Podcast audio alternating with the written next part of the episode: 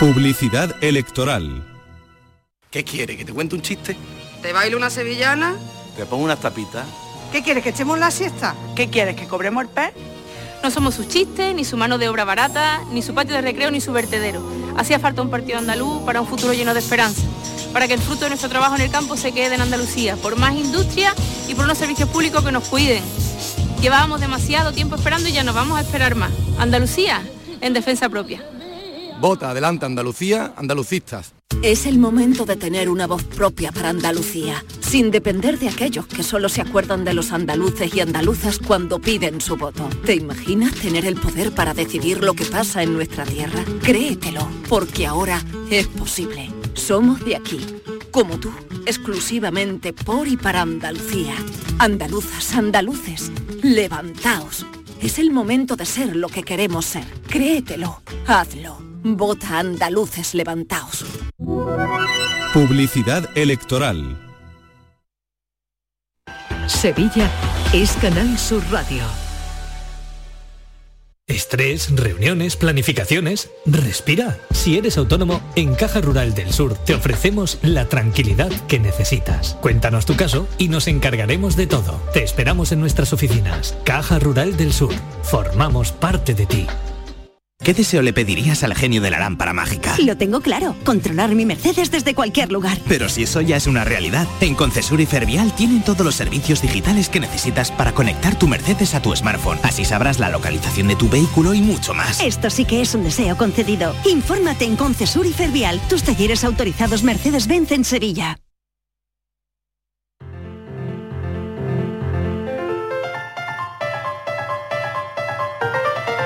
La paranoia de la tarde. Es la que nos trae cada día Francis Gómez. Hay que resolver la de ayer que no Pues sí, sí. ha quedado, que quedó desierta. pero no, pero hubo gente Por que algo la sería. adivinó. No, no, no, la adivinó. No, la adivinaron, la adivinaron. Sí, sí, sí, sí, sí, sí, sí. Venga. Bueno, pues Eh, la voy a recordar, ¿no? Venga, vamos a recordarla y vamos con todo ello. Bueno, Venga. pues os cuento, la, recuerdo la de ayer. Tres parejas de chicos y chicas fueron a una discoteca. Una de las chicas vestía de rojo, otra de verde y la tercera de azul. Los chicos que iban con ellas también llevaban los mismos colores, pero no iban iguales cada pareja. Estaban todos bailando en la pista cuando el chico de rojo se cruzó por casualidad con la chica de verde y le dice, oye, ¿te has dado cuenta? Ninguno de nosotros viene con su pareja vestida del mismo color. Y ahora la pregunta es, ¿de qué color viste la compañera de baile del chico de rojo? Buenas tardes, cafetero. A la paranoia de Francis. Vamos a ver, yo creo que el chico de rojo se cruza con la de verde. O sea que la de verde cuando a su pareja. Entonces la de rojo tampoco puede ser su pareja porque irían vestidos dos igual, ¿no? O sea que solo nos queda la de azul, ¿no? O sea que la pareja de, de rojo sería de azul. Exactamente. O sea que, lo que yo eh, dije, lo ¿Qué que yo dije. lo mismo, lo mismo, lo mismo. Lo que ¿Qué yo dije. nuestro oyente. Ay, ¿Ha visto O sea, Francis? resultado. Y- Yo todo el rato diciendo, es que son las fichas de un parchí, vamos. Ahí bailando en la discoteca. Sí, sí. Es lo que yo dije. Francis. Y no me dices nada. A la primera, acerté. bueno, pero es que no lo voy a decir, tenía que esperar al momento de resolver, que no pudo ser y ha sido ahora. Yo creo que me bajé la regleta cuando digo la respuesta. Hombre, alguien se ha alguien chivado. Bueno, Venga, os, cuen- cuento un- la de hoy. Tenemos a un excursionista perdido en un bosque. Adiós. Oh, madre ¿Para mía. qué se va de excursión con el calor que hace? Pues fíjate tú Oh, que se pierde en un bosque y se encuentra de repente con que lo rodea un grupo de lobos salvajes. Uh, Ay, Dios mío. Pues fíjate, fíjate. o sea, se metió literalmente en la boca del lobo. el- casi. Vale. Pues fíjate que, cómo estarían los lobos desmayados. De que- verdad, con el calor que hace. Que tres de los lobos. pereza, ¿eh? Tres de los lobos no veían con el ojo derecho, tres no veían Bueno. con el ojo izquierdo, tres podían ver con el ojo derecho, Ay, tres podían ver tanto a derecha como a izquierda y sin embargo otros tres eran ciegos de los dos ojos. pero, ¿Pero cuántos O sea, había? pero ¿cuánto- vamos. eso te iba a decir. Ahí está la pregunta. Ahí está O sea, la ¿cuántos lobos había? Madre pero mía, es de que no verdad. había una manada buena. El, eh, O sea, no, no podía que- haber una manada. Es que vamos no. a ver, Francis, eso es que tiene la solución. De. Cuando los lobos hay más de tres, no se dice había diez lobos, se dice una Sí. manada de lobos. una manada Claro, claro. de lobos, Ya está. claro. No, pues, no se bueno, dice diez lobos, ni se dice una manada y ya cada uno que piense lo que quiera. Pues ahí estamos. Bueno, pero Vale, para pensar o no pensar, os lo, re- os lo voy Venga, a recordar. Venga. La pregunta realmente, la pregunta realmente es cuál es el número mínimo de lobos para que se den estas circunstancias.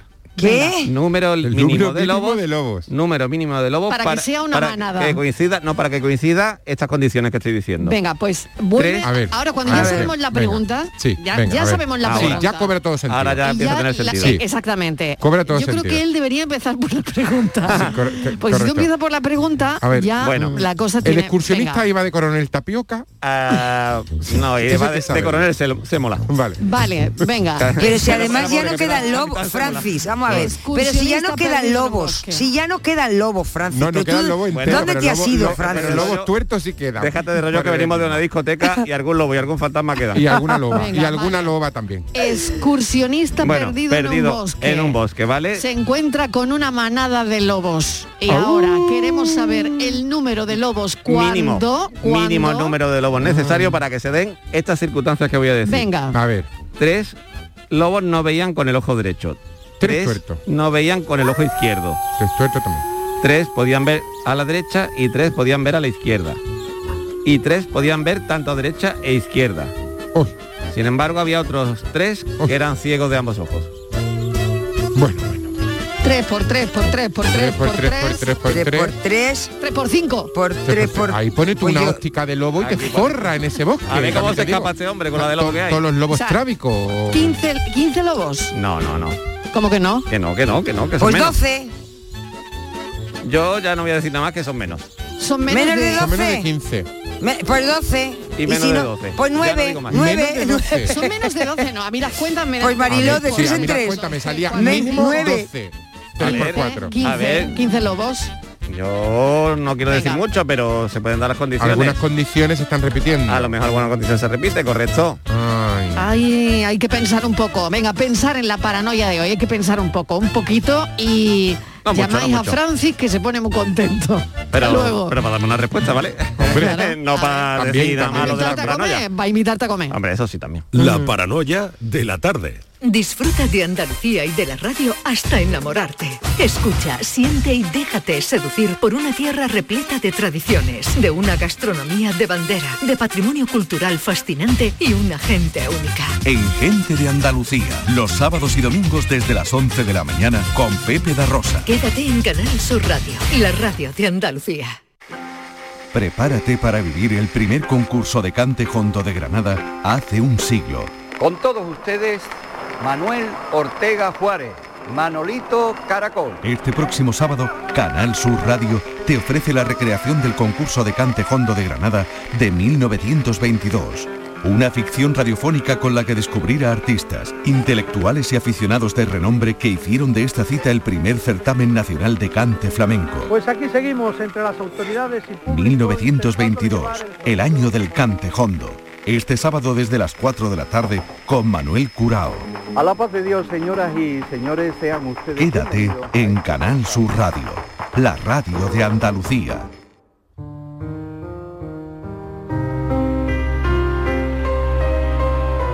La tarde de Canal Sur Radio con Mariló Maldonado.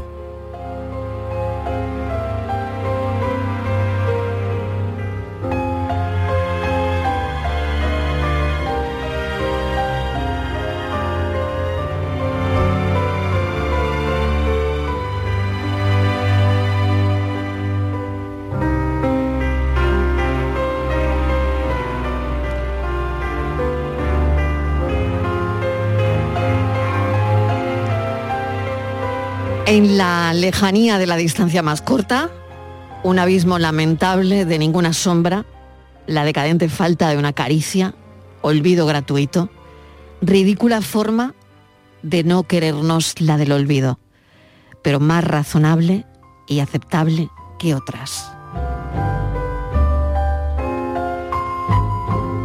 La vida tiene muchas lecturas y este libro es una lectura de la vida de su autor con seudónimo Alberto Ratia, a quien vamos a presentar hoy en la tarde, bienio y medio. En sus páginas, lo cierto y lo incierto. Hay pequeñas frutas de colores sin nombre. Hay un palíndromo entre un eres y un seré, porque bienio y, bienio y medio es un juego literario lleno de palabras que asombran con una voz íntima, para oír de un mundo defectuoso a ratos, dejarse atrapar por la fisiología del enamoramiento, que es lo que podría durar según, al- según algunos científicos, un bienio y medio. Alberto Ratia, bienvenido. Bien hallado. Gracias por acompañarnos esta tarde. Gracias por invitarme. Bueno, háblanos de este bienio y medio. ¿Por qué bienio y medio? Bueno, este libro nació fruto de un bienio y medio hace ya unos cuantos años y, bueno, me parecía una forma bonita de, de decir tres años. Siempre me ha gustado jugar con, con las palabras, con su sentido y con su forma y creo que en mis poemas lo hago y en el título no podía ser menos. Eh, bienio y medio deja los recuerdos reposar. Eh, Alberto Ratti ha sabido esperar que ellos de alguna manera escogiesen el momento idóneo para convertirse en libro, ¿no? Para convertirse en material literario, para ser bienio y medio, ¿no? Sí, este, este libro ha estado dormido mucho tiempo porque en realidad es un regalo en sí mismo, desde antes incluso de ser escrito. Y bueno, mm, yo nunca tuve intención ni, interés por publicar, Eh, pero como no, vivo solo en este mundo, hay personas que me rodean y, y personas que han sido muy importantes para que esto nazca en, su- en sus inicios y para que esto se publique hoy. Entonces, esas personas que creyeron en mí, en concreto una persona, obviamente, mi mujer, que ha sido la que ha, la que ha puesto mm, rima a estos versos y, y ritmo a mi vida, decidió que el, que- el hecho de que yo no quisiera publicar no significaba que no publicase. Y entonces, recientemente he cumplido la bonita edad de 50 años y como regalo tuve un preacuerdo con una editorial que se interesó, la editorial es Libri, y, y bueno, pues firmé ese preacuerdo porque venía acompañado de la primera edición no oficial del libro. Le hicimos unas pequeñas correcciones y ha salido a la calle. Y aquí está. ¿Qué ocurre en nuestro cerebro cuando nos enamoramos? Eh, aquí, bueno, en la contraportada del libro se habla de Stenberg con su teoría triangular del amor. Es, es un ejemplo, también este libro, de ello, porque es un psicólogo que desarrolla una hipótesis para intentar explicar los diferentes tipos de amor o las diferentes etapas de una relación. Eh, definió tres vértices como el eje central de su análisis, la intimidad, la pasión y el compromiso, ¿no? Pero también se habla, ¿no?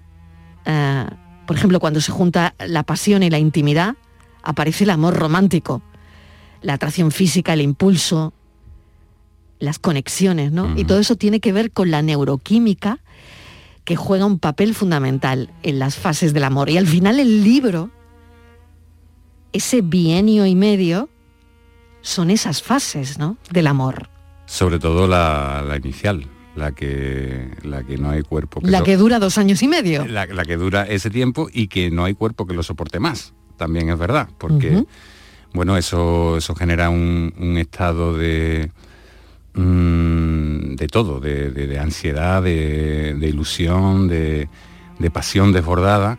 Que, que yo creo que la propia naturaleza se encarga de, de curar, si, si me permite, si me permite el, el verbo, pero que al final cuando es intenso y, y es como trato de describir, pues te deja marcado para toda la vida. Sabor a ti. Me gusta mucho ese poema donde la búsqueda va más allá de las palabras con significante y significado, ¿no?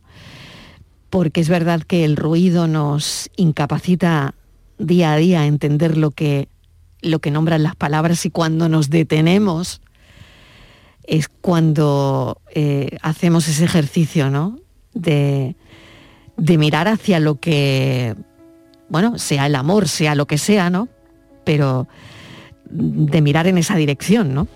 Efectivamente, porque al final el, el amor al, al ser el, el sentimiento o la sensación pues junto con otra de las más intensas que hay, al final hace aflorar pues lo más auténtico de cada uno.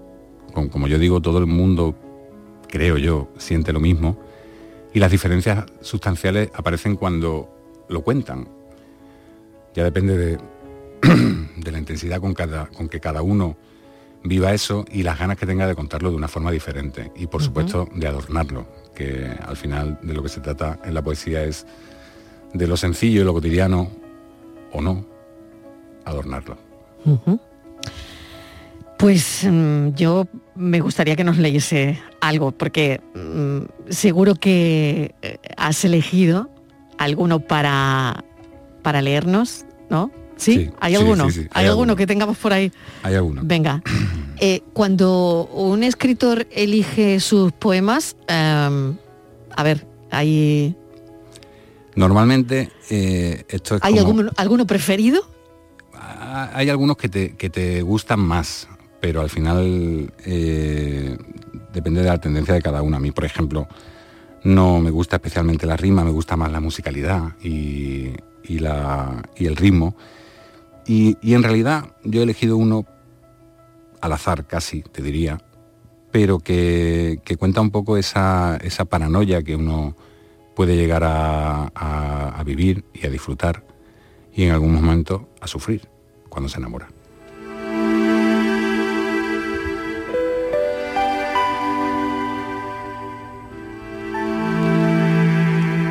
Alguna noche, cuando el sol aprieta en mi memoria, imagino de manera irreverente ser otra cosa, algo diferente. Empujado por mi propia felicidad, doy un paseo por la tristeza. Salgo al balcón más inseguro de mi existencia y sin ser dueño de mis actos, pero convencido, salto. Mientras caigo, la vida me agita suavemente hasta girarme entero hacia mí mismo. Entonces me veo cayendo y observando. En mi descenso, trato de conciliar alguna idea lo suficientemente consistente como para hacerme el camino más tranquilo. Cuando ya te he conciliado, con la certeza de ti entre mis brazos y me tienes agarrado dulcemente por la cintura, veo mi vida toda con atención, en un segundo, y hago un gesto con la boca, casi una mueca, cuando mi cuerpo cae de nuevo junto al tuyo, justo en el centro de mi pasado, mi presente y mi futuro.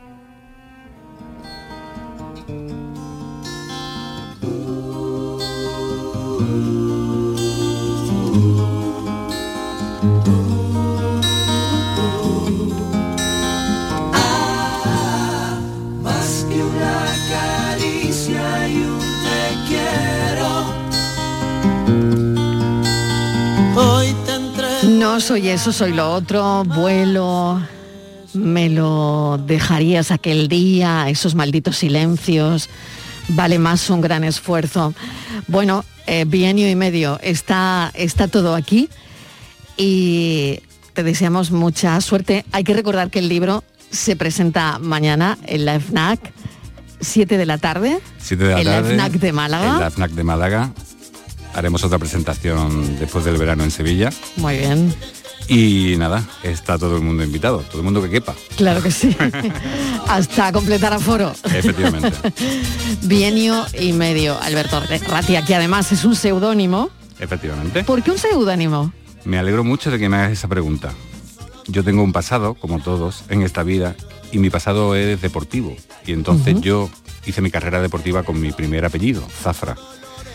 Y he pensado que esta carrera la quiero hacer con el apellido de mi madre, en honor a mi madre y a todas las madres. Claro que sí. Alberto Ratia, mil gracias. A vosotros. Ha sido un placer. que se esté encendiendo a cada momento para que prenda el amor en tu corazón y el mío. Un amor tan grande, un amor inmenso y yo te comprometo hasta el pensamiento porque hasta en mis sueños tú eres mi único amor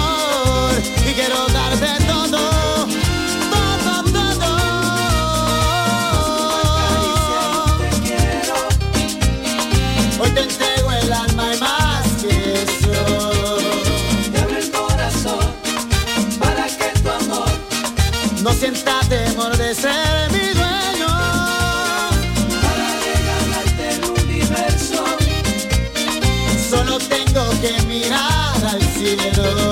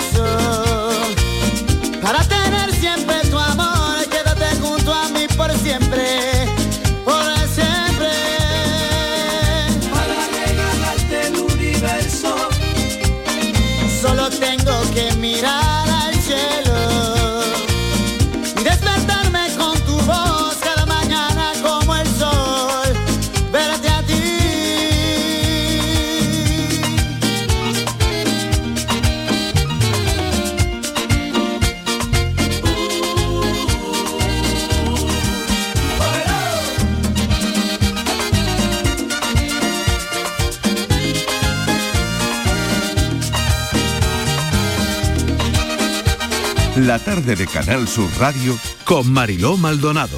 También en nuestra app y en canalsur.es.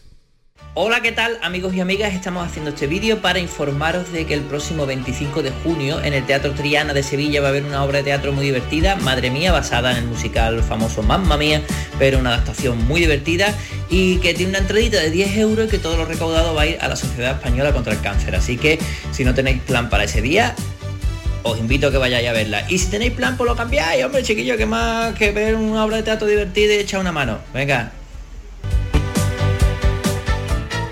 Madre mía, es una adaptación. Esta obra se va a representar en Archidona, en Málaga. Cristina Lornón, Guirci- Rocío Baena, Mónica García. ¿Qué tal? ¿Cómo estáis? Muy bien. Bueno, a ver, ¿cómo os sentís de, de esta representación? A ver, Mónica, Pues la verdad que... pégate el micro. Muy emocionada porque, bueno, no es la primera vez que la representamos. Sí, sí. Realmente, el año pasado la representamos dos veces en Cochera Cabaret. Ha cambiado un poquito el elenco con respecto a este año y este año la hemos representado ya en Mainaque. La representamos el 27 de mayo y fue un éxito total. Y ahora la- las siguientes representaciones es el día 18, el sábado en Archidona y el día 25, sábado también, en el Te- Teatro de Triana de Sevilla. Bueno, qué bien, ¿no? ¿Y estáis contentas?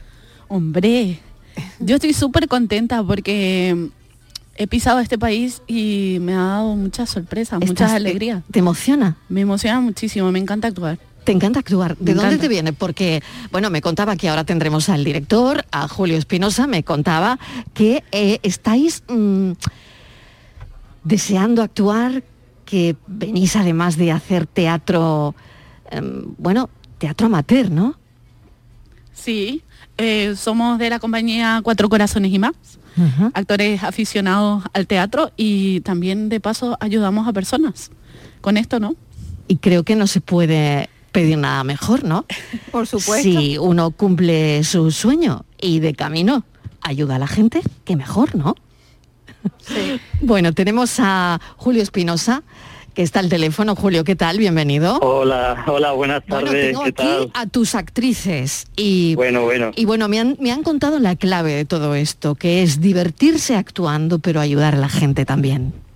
Totalmente. No hay, no hay cosa mejor que, que hacer lo que te gusta con toda la pasión del mundo y a la vez eh, sentirte muy, muy gratificante de que todo eso ayude a personas que lo necesitan, a colectivos más, más vulnerables y bueno, pues es recompensa doble. Al final eh, es, un- es una, una goza de hacer algo que nos llama muchísimo a todos, pero que encima tiene un buen, un buen final y un, bu- un buen objetivo, ¿no? De ayudar a personas que no necesitan. La verdad es que sí. Claro, ¿cómo ha sido esta, esta adaptación, Julio, de Mamma Mía, que se ha quedado en Madre Mía, ¿no? Sí, sí, el nombre en castellano, porque bueno, como somos de aquí, de Málaga, pues Claro, tenía que ser de esa forma. no, mira, pues a mí, yo soy un enamorado de, yo soy muy cinéfilo, ¿no? Y me gusta mucho todo lo que es el cine, también hago mi- mis cositas de cortometraje, de documental y tal, tú ya lo sabes, ¿no? Y a mí me esta película me, me- me encantó en su momento, me pareció una película fantástica, una comedia muy fresca pero con muchos mensajes y a partir de ahí pues pues dije yo, bueno, voy a hacer una obra de teatro basada en esa, en esa película, porque habla de, muchísimas cosas, aparte de que, aunque sea una comedia muy fresquita y, que, y que para todos los públicos, y, que va a pasar una hora y media, que va a desconectar de la vida y del mundo, es verdad que tiene muchos mensajitos, el cambio generacional, aquellas personas que ya no son un poquito más mayor, los más jóvenes que un poco viven su propia vida, ese, ese, esa un poco esa ru- ruptura de la familia que, que te ha criado porque ya tienes que viajar fuera del nido y todas esas cosas, bueno, pues a todos nos llegaba. Y por ahí empecé a, empecé a, a- a construir la historia y, y a crearla y creo que ha quedado muy redonda, muy, muy graciosa, muy divertida. A ver. Hola Julio, ¿cómo estás? Hola chicas, ¿qué tal? Bueno, aquí están las, las chicas de Madre Mía eh, deseando ya eh, que esa obra se... Con nuestra prota también. Claro, con en- Rocío. en- con Rocío, que en Archidona, que, sea ahí el día. ¿Cómo te sientes de, potra- prota, Rocío? Pues la verdad que, a ver, da muchos nervios porque es como mucha responsabilidad el equivocarte y a lo mejor fastidiar a otros compañeros, pero yo sobre todo... Pero eso pasa mucho, ¿no? Mucho, pero también te digo... es verdad, es verdad. Pero aunque tengas una frase te pone nerviosa, pero yo creo que la recompensa de cuando tú terminas y ve a toda la gente aplaudiéndote, eh, te reúnes con todos tus compañeros y la recompensa de todo este sacrificio que tú tienes, porque son muchos ensayos que no se ven, es muy gratificante, la verdad. Y Rocío, eh, ¿qué te gustaría hacer? Eh, ¿O te ves en, esto mm, en el futuro? ¿Haces otras cosas? Porque ¿a qué os dedicáis? La gente que se acerca al teatro eh, no profesional, ¿no? O al teatro amateur, que sois tan actrices o más que mm, las que se dedican profesionalmente, ¿no? Eh, ¿Hacéis otras cosas en vuestro día a día? A ver, yo, por ejemplo, me encantaría en un futuro, si ojalá, eh, poder dedicarme a esto. Mi sueño es poder llegar a ser una actriz y poder no ser reconocida, o- ojalá ser reconocida, pero sobre todo el poder vivir de ello porque es lo que a mí me hace feliz, realmente, pero muy difícil. ¿Y pero te dedicas a otra cosa? Ahora mismo estoy estudiando un grado de animación y... Algo relacionado también, Claro, ¿no? que también es muy gratificante, la verdad. Sí, pues verás, mm, te digo la verdad, cuando era jovencita quería ser actriz y tenía, vamos, tenía fecha para la prueba de arte dramático, pero al final estudié Derecho, fíjate, qué cosa más, más distinta una de otra. Estudié Derecho, pero a mí yo siempre tenía el gusanillo, siempre, siempre, porque yo siempre he hecho teatro desde pequeñita. Y luego ya, ya llegó una edad que digo, ya tengo cinco hijos y tal, y digo, ¿por qué no voy a retomar yo esto que me ha apasionado siempre el teatro? ¿Por qué no voy a hacerlo? Claro, claro. Y me apunté a clases de teatro y nada, y lo he retomado. Y lo has Y ya retomado. también he participado en algún corto que otro y demás. Y feliz. Feliz, feliz, feliz. Feliz. Y mi trabajo no es este, yo soy auxiliar administrativo, Ajá. pero disfruto muchísimo con el teatro. O es sea que, que- te da te da la vida, vamos. Que te da la vida. ¿Y en tu caso? En mi caso sí desde pequeña seguí el arte y sí estudié arte dramático en mi país. Y puedo decir que un poco diferente de la actuación, bueno, no tanto, porque soy profesora de danza folclórica de mi país. Ajá. Y ¿De dónde eres? De Paraguay. De Paraguay. Ajá. Entonces, pues eso, sí me dedico al arte y sí quiero con todo el alma ya dedicarme y vivir de esto, de la actuación, ¿no? Y esto Bueno. estamos persiguiendo, ¿no? Muy bien. Pues claro, eh, eh, se trata de eso, Julio, y se trata de conseguirlo, ¿no? Sí, sí. De que eh, es- puedan es un- también vivir de esto, Claro. ¿no?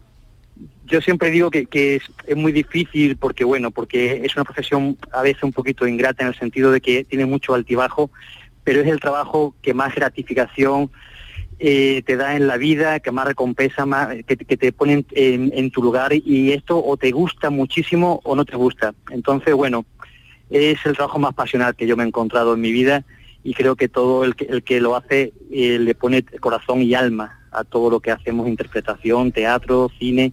Y bueno, hay, hay, hay que luchar por conseguir tus sueños. eh, eh, todos en cierta medida cum- cumplimos objetivos eh, a, a corto medio plazo de un año a otro, echando la vista atrás te das cuenta de ello y hay que seguir, hay que seguir porque, porque oye, eh, esto te da la vida. Hola, ¿qué tal? Soy Pepe Villuela y quería decirte que el próximo 25 de junio a las 8 de la tarde en el Teatro Teriana de Sevilla va a tener lugar la representación de una función estupenda, Mamma Mía, para todos los públicos. Es una función efectivamente basada en la famosa película Mamma Mía. Eh, todo el dinero recaudado, por cierto, la entrada son 10 euros, va a ir destinado a la Asociación Española contra el Cáncer. No te lo puedes perder. Esperamos, 25 de junio, 8 de la tarde, Teatro Triana de Sevilla, Mamma. Bueno, pues aquí queda nuestra aportación también, sobre todo por el hecho de que todo lo que se recaude va para la investigación, va para la Asociación Española de Lucha contra el Cáncer. Así que sé que lo vais a hacer muy bien, me consta, sé que hay mucha ilusión. ¿eh? Y, y nada, daros la enhorabuena. Mil gracias a las 3, Julio, mil gracias por haber estado un ratito con nosotros. gracias. Y Muchas mucha suerte. No sé si quieres añadir alguna cosa más. Sí, que también va para la asociación AFADAR, lo de Archidona. va para Ah, la bien. asociación AFADAR Sí. y lo de Sevilla va para la Asociación Española contra el Cáncer. Sí, acciones contra el Alzheimer. en Contra el Sevilla con- Alzheimer en Archidona. para luchar, a- apoyar a las familias que tienen que padecen esta enfermedad y en Sevilla con la Asociación Española contra el Cáncer. Y va, muy bien, pero hay, Maris- eh, Mariló, hay mucho, mucho trabajo detrás, muy intenso, muy disciplinado Lo y luego, sé, lo- lo eh, sé. lo- y luego eso se nota en el escenario y lo pasamos bomba, disfrutamos como niños pequeños y al final es, vale, vale la pena todo el esfuerzo. Lo Mis sé. chicas lo saben, que están por ahí y ellas lo saben también. Lo sé, lo sé. Y por eso estáis aquí. Por todo eso. Muchísimas Chicas, gracias. muchas Muchas gracias. Gracias, Gracias. Julio, mucha suerte. Muchas gracias, Gracias. muchas gracias. Un abrazo.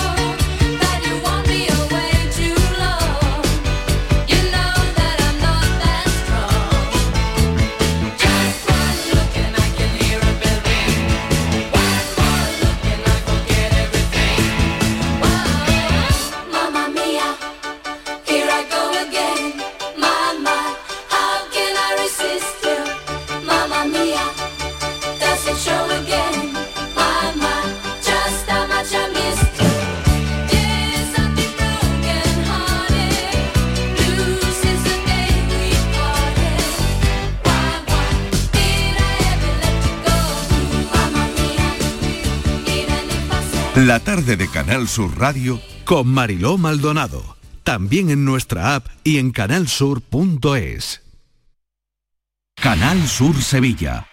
Yo ya no pago por mi consumo y digo chao, digo chao, digo chao, chao, chao, a tú lo mismo. Vente conmigo, nuestro petróleo es el sol. Leques fotovoltaicas Dimarsa y despreocúpate de la factura de la luz. Dimarsa.es. Ria Go Music Fest, el 17 y 18 de junio en Las Cabezas de San Juan. Un festival original donde encontrarás buena música, artesanía, zona de food trucks, zona infantil y mucho más en un entorno natural al aire libre. El 17 y 18 de junio, Ria Go Music Fest es tu festival. Quédate con este nombre porque dará que hablar. Consigue tus entradas en giglon.com. ¿Nos disfrazamos de factura de la luz para asustar al personal? ¡Tequilla! Con Hogar Solar ahorras tanto que eso ya no da yuyu. ¿Hogar Solar? ¡Claro! No como mi cuñado Alfonso que riega todos los días una lámpara creyendo que le va a crecer una planta fotovoltaica. Hogar Solar, la luz que te ayuda a ahorrar. Ahora mismito voy a ponerme yo la plaquita. Cabaret Festival llega al recinto hípico de Mairena del Aljarafe con Morat el 9 de septiembre. El 10 Melendi. El 17 Medina Zahara. El 23 Dani Martín. El 1 de octubre Robe. El 7 Il Divo y el 8 María Becerra. Venta de entradas en el corte inglés y entradas.com. Patrocina Mairena, entre todos sostenible. Y valoriza una compañía de SACIR. Vive tu mejor verano con Cabaret Festival.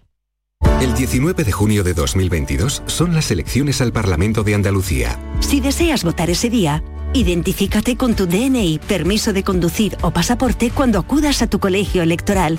También puedes ejercer tu derecho al voto por correo. 19 de junio de 2022. Elecciones al Parlamento de Andalucía. Infórmate llamando al teléfono gratuito 919-0622 o entra en eleccionesparlamentoandalucía2022.es. Junta de Andalucía. Estoy tremendo, estoy que crujo. Un galán de culebrón, el piar de un ruiseñor, un Adán. Soy colosal, con el extra de verano, titán, un espartano. Ya está a la venta el extra de verano de la 11, el subidón del verano. Un gran premio de 15 millones de euros y 10 premios de un millón. Extra de verano de la 11. A todos los que jugáis a la 11, bien jugado. Juega responsablemente y solo si eres mayor de edad.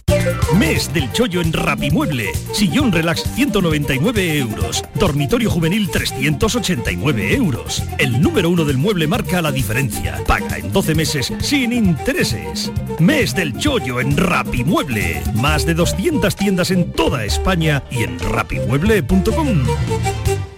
Hola, soy Salvador Dalí. Y si además de avanzar en inteligencia artificial, investigamos más nuestra inteligencia natural, quizás así podamos vencer enfermedades como la que yo sufrí, el Parkinson. Apoyemos la investigación en enfermedades neurodegenerativas. Entra en fundacionreinasofía.es.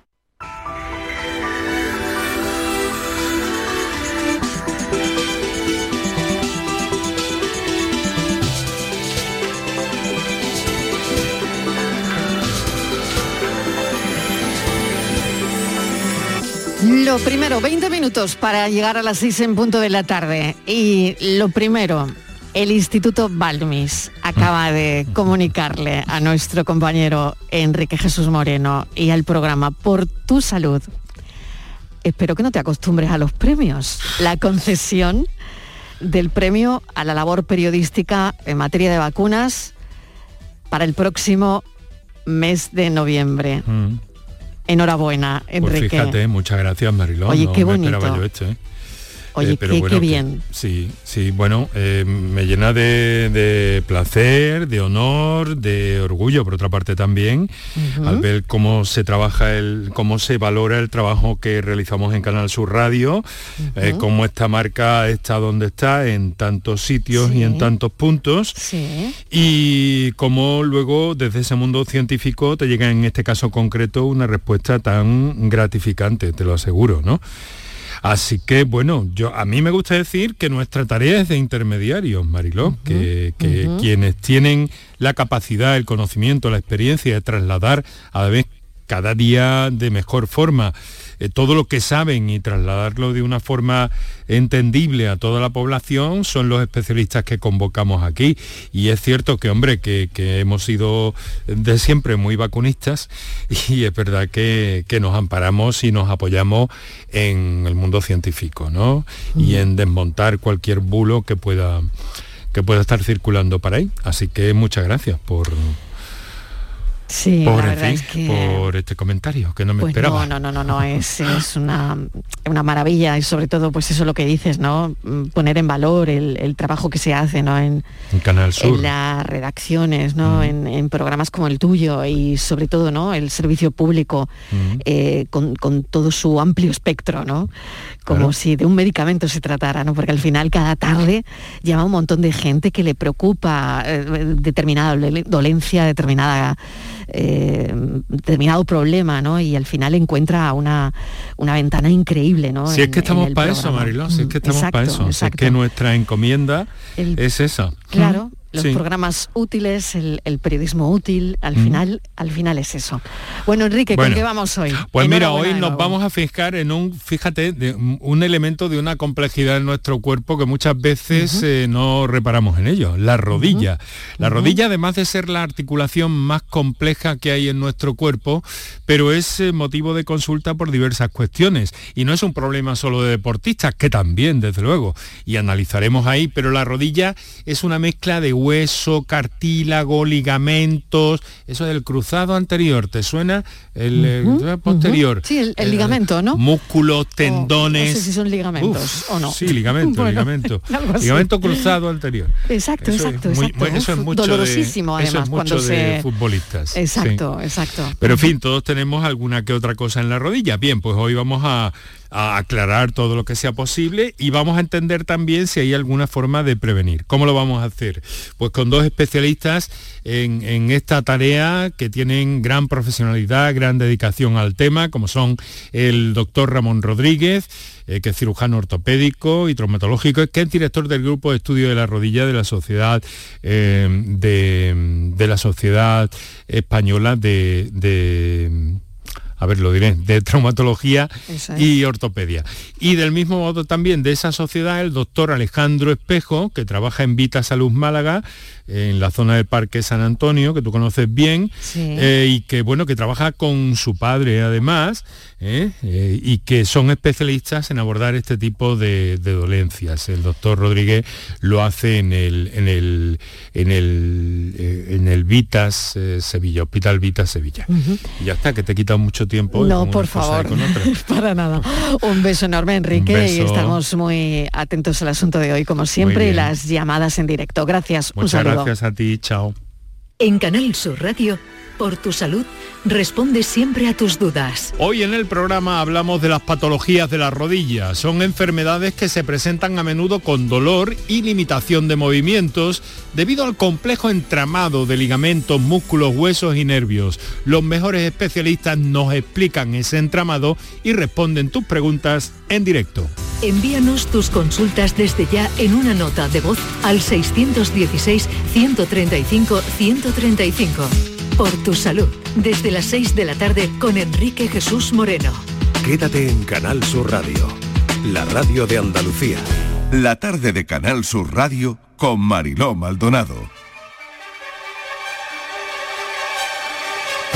Por primera vez en la historia, el Museo del Prado va a vivir un hecho inédito. El próximo 29 de junio, 40, 40 jefes de Estado y de Gobierno asistirán a la cumbre de la OTAN en plena guerra de Ucrania. Van a cenar en el Museo del Prado. Nos adelantamos casi dos semanas para conocer más detalles de este hecho histórico. El Prado, con todo lo que eso significa. El Prado como anfitrión de uno de los momentos cruciales de nuestro tiempo. Tenemos a nuestro hombre de la cultura y que conoce estos entresijos, que nos va a contar un montón de cosas. Diego Abollado, ¿qué tal? Bienvenido. ¿Qué tal, Marilo? ¿Cómo estás? Bueno, ¿es normal un evento de estas características en el Museo del Prado? No, Empezando no. por ahí. No lo es, tú lo decías muy bien cuando decías que era algo inédito, que era algo insólito. Eh, eh, es muy raro, eh, eh, es extrañísimo que, que una cumbre de estas características, con la seguridad que esto que además conlleva, se, se celebre en un museo. En España además es insólito del todo. Si es verdad, cuidado, que el Prado sí acoge como otros grandes museos del mundo eventos privados. Es decir, tú, mm, hay di- distintas salas del Prado a las que puedes las que puedes alquilar para cócteles, para conferencias, No lo sabía, incluso para no lo- cena. no tenía sí, ni idea. sí, los precios en la web no los ponen, también te lo digo. Vale, vale. Y Ya esto- me has dejado doblemente intrigada, Claro, porque claro. claro, ahora una piensa que, que puede costar alquilar una sala en el Prado. Evidentemente son salas que no, no, no estamos hablando de la Galería Central, aunque Claro, también se celebran conciertos. que ¿eh? dependerá de qué. ¿no? Eh, ellos harán como especie de una criba, ¿no? Y no todo se podrá hacer ahí, ¿no? En efecto, así es. sí. Claro, y eso claro. además también han, han aprendido de otros museos que empezaron, de otros museos europeos que empezaron a hacer esto, sobre todo el Ritchie Museum y el Louvre en París. El. Louvre en París, por ejemplo, es muy clásico que cuando Fitón tiene que presentar algo, lo presentan, y esto sí lo presentan dentro. ¿eh? Cuando ves las escenas de la gala, está- no está la Mona Lisa, porque está en la, en la sala de al lado, pero sí estás viendo los Tintoretto y los Veronés sentados y comiendo. ¿eh? Es el que más se arriesga. ¿no? Después está el British Museum, que en la rotonda, en la rotonda que tiene cubierta, sabes que pre- presumen de que es la plaza cubierta más grande de, Europa, en esa rotonda sí organizan eventos. Sí sí tengo que decir que los británicos en el- con el British Museum bajan, por el dinerito bajan la guardia, ¿eh? porque yo he visto algunas veces algunos eventos que eran un poco, mm, no, no te diría que digno del todo de un museo. Que tú no lo habrías seleccionado, vamos. Yo no, yo no lo hubiera seleccionado. Pero bueno, si pagan, ejemplo, pero ¿no? si pagan, ejemplo. pero si pagan, pagan, ¿entiendes? Pero Ya, es verdad ya, que, ya, que, que- que no es, no, no, como te digo, no es nada normal, claro que no. Sí, sí, sí, bueno, es curioso, ¿no? Por lo tanto, esto no es normal, nos queda claro. Eh, en otras pinacotecas ya nos has contado, en el Louvre, ¿no? que esto es Eh, normal. Por eh, supuesto, los americanos también. Bueno, todos conocemos la gala del Met, ¿no? Famosa que en los últimos años se ha hecho. Exacto, ¿no? exacto, con toda la, bueno, la- claro. los, los famosos, ¿no? Efectivamente. Cantantes famosísimos, Claro. directores de cine. Bueno, es la gala de las galas, ¿no? En Estados Unidos, Claro, en, efe- en en Nueva efecto, York, y estamos hablando del Met, aunque, Claro. es- aunque el- el- la recaudación está destinada a un sector concreto, que es el sector Sí. textil del Met, pero bueno, es arte también, quiero decir, que no... Claro, claro. que no- y, Oye, hay museo polémica, y hay polémica en torno a esta medida que va a suponer cerrar el museo al público. En el mundo del arte en España hay cierta polémica. Y bueno, y en Twitter lo pueden ver y se puede ver en redes como, digo Twitter, pero fundamentalmente, pero también en otras redes, sí que hay cierta polémica porque, es- como tú decías, algo inédito, algo que no estamos acostumbrados. Y, pero bueno, si en España tenemos magníficos espacios, está el Palacio Real, por supuesto, también van a cenar en el Palacio Real la noche, el día anterior, pero ahí, pero ahí, porque el museo se- tiene que estar cerrado dos días. Si, si tú entras ahora mismo en la página web del museo e intentas comprar entrada, está bloqueado. No, no, no Sí. está como. Es un museo que nunca cierra, quiero decir también, que no pasa nada porque cierre dos días, pienso yo.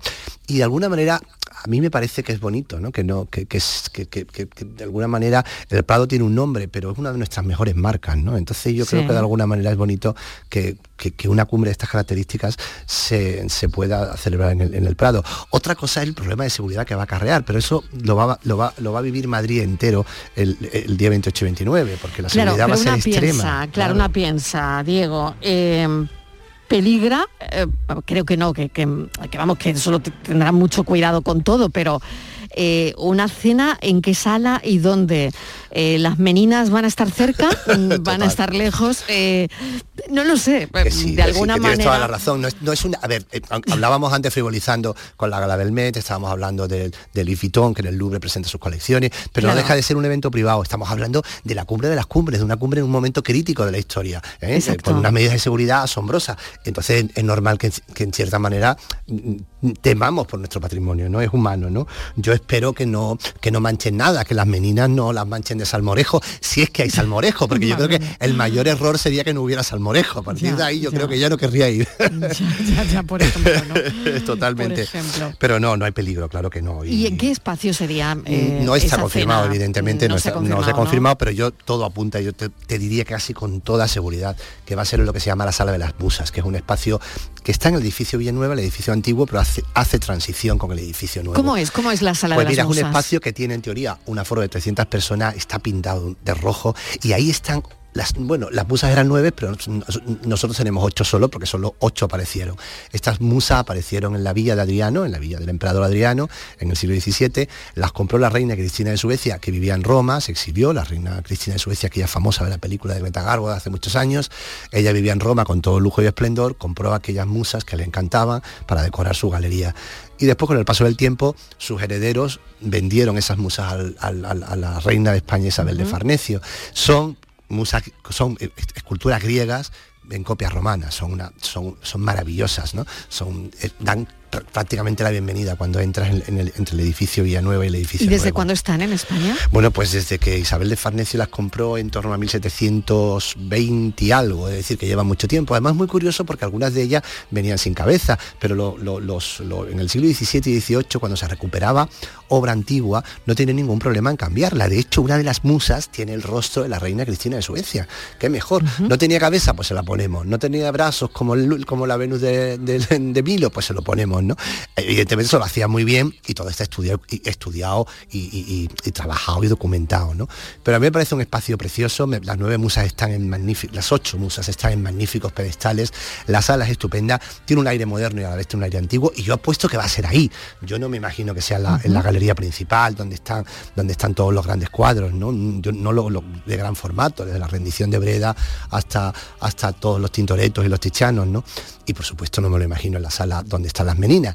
Pero bueno, oye, que todo puede ser, ¿eh? Que a ver, que esto es una. Yo me estoy aventurando a, a está este espacio. invitado, está invitado Zelensky, eh, donde fíjate, ¿no? Eh, esto no, no se va a poder conocer eh, hasta última hora, ¿no? Porque claro, la participación en la cumbre está sujeta a, a la evolución del conflicto, ¿no? Y vemos que, que los últimos días está siendo tremendo, al menos lo que el presidente de Ucrania nos hace llegar, ¿no?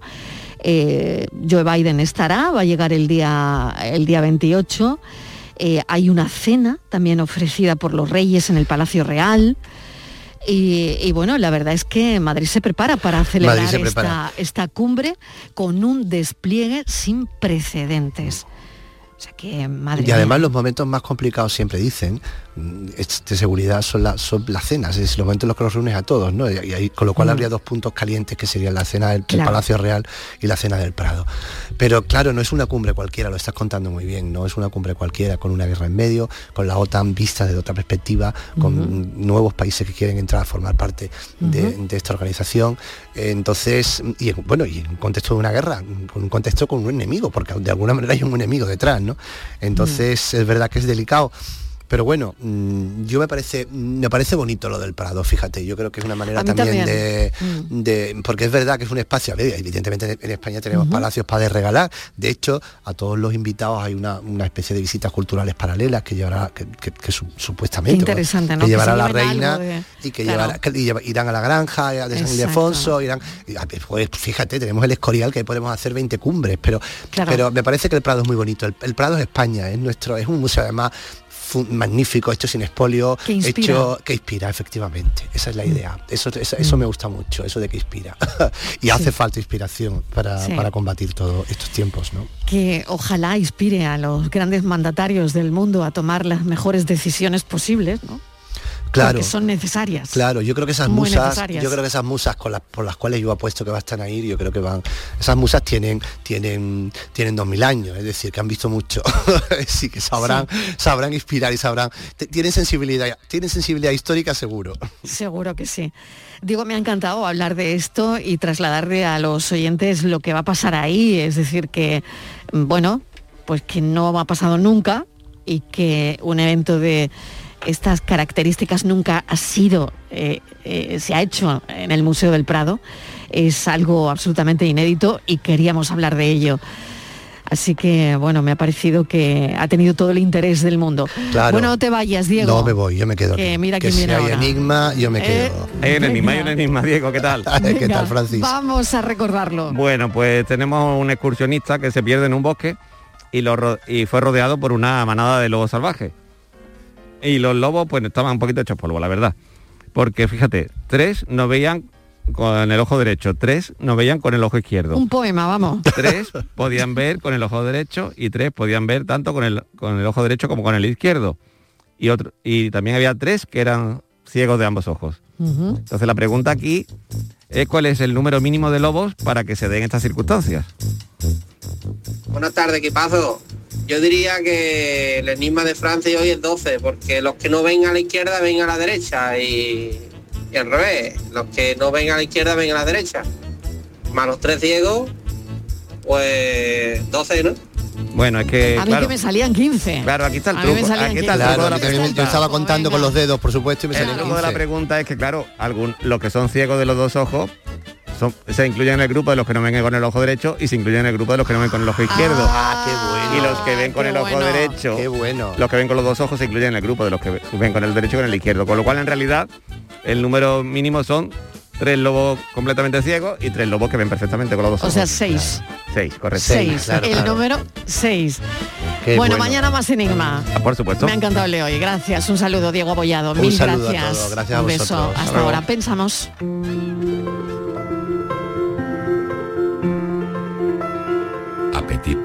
El apocalipsis.